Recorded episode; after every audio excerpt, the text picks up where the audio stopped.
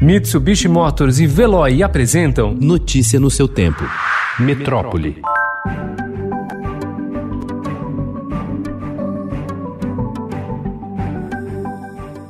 O prefeito Bruno Covas autorizou ontem que faculdades e universidades voltem a dar aulas presenciais em 7 de outubro. Não tem mais sentido, eh, com os dados que nós temos, continuar a proibir o ensino superior na cidade de São Paulo. Mas a maioria delas pretende continuar com atividades online até o fim do ano. A Prefeitura de São Paulo ainda definiu ontem a volta de atividades presenciais extracurriculares em escolas públicas e particulares a partir do dia 7 de outubro. Em relação aos alunos de 0 a 17 anos, responsabilidade eh, do município, do Estado, da rede privada, nós vamos liberar a partir do dia 7 de outubro as atividades extracurriculares. A decisão havia sido antecipada pelo Estadão. O retorno não é obrigatório para colégios nem para as famílias e valerá para todo o ensino básico. Para as aulas presenciais teóricas, o retorno está previsto para o dia 3 de novembro.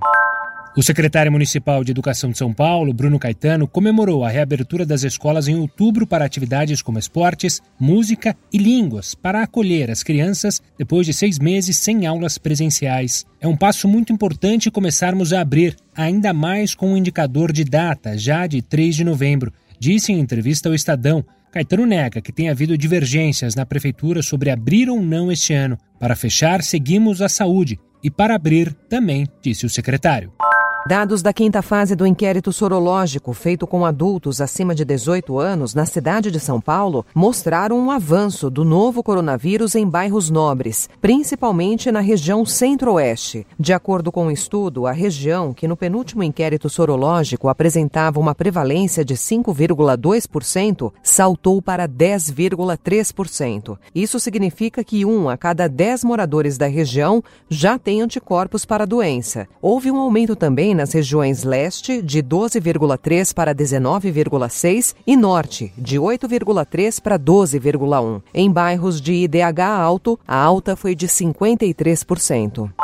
O Ministério da Agricultura, Pecuária e Abastecimento deve pedir ao Ministério da Saúde uma revisão urgente do Guia Alimentar para a População Brasileira, para que sejam retiradas recomendações contrárias a alimentos industrializados. O guia elaborado pela Saúde, válido desde 2014, traz diretrizes sobre alimentação adequada e saudável para a população brasileira, com recomendações que privilegiam alimentos in natura ou pouco processados.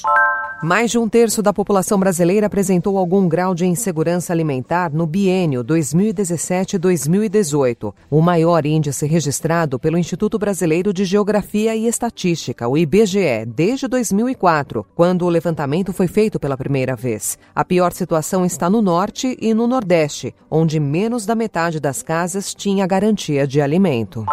A fumaça das queimadas que atingem o Pantanal chegou ao sudeste, notadamente a cidade de São Paulo, é exemplo do que ocorreu em agosto do ano passado com um material particulado que veio da Amazônia. Ontem, uma fumaça mais espessa já era visível por toda a capital. A expectativa é em relação à possibilidade de chuva negra até o próximo domingo em todo o município. Notícia no seu tempo. Oferecimento: Mitsubishi Motors e Veloy. Se precisar sair, vá de Veloy e passe direto por pedágios e estacionamentos. Aproveite as 12 mensalidades grátis. Peça agora em veloy.com.br e receba seu adesivo em até 5 dias úteis. Veloy, piscou, passou.